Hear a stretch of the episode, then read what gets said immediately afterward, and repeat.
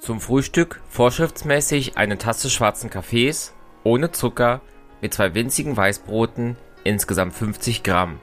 Mittags das Tagesgericht, etwa 150 Gramm Fleisch, Schinken oder geräucherter Speck, Frikadellen oder Würstchen. Sehr selten Kalbs- oder Rindfleisch.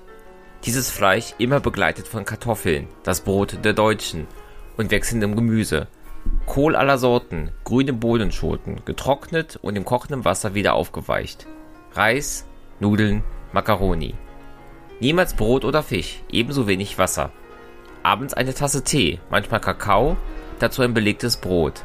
Zwischen zwei sehr dünnen Graubrotscheiben ein bisschen Fett, Käse oder Wurst. Insgesamt weniger als 400 Gramm Brot pro Tag. Der riesige Speisesaal verwandelt sich während der langen Winterabende in einen Studiersaal, wo jeder sich niederlässt, allein oder in Gruppen, je nach Geschmack. Man studiert hier die Wissenschaften, Mathematik, Sprachen, man diskutiert über Religion, Philosophie, schöne Künste. Das Klavier, die Geige werden uns von meisterhaften Künstlern dargeboten. Und die sonntäglichen Konzerte sind ein echter Leckerbissen.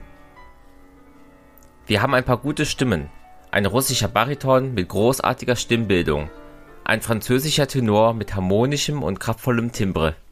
Nach und nach vervollständigt sich das Repertoire und sorgt für volle Säle.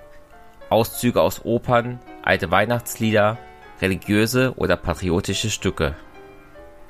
Im Zeller Schloss fanden wir bereits eine organisierte Kapelle vor, entstanden durch die Bemühungen des Pfarrers Kopp, dessen Hingabe nicht genug gelobt werden kann. Er besuchte uns oft und tat sein Bestes, uns mit dem Nötigsten zu versorgen. Leider wurde jeder Umgang mit ihm bald verboten, man nahm als Anlass die Flucht eines belgischen Priesters.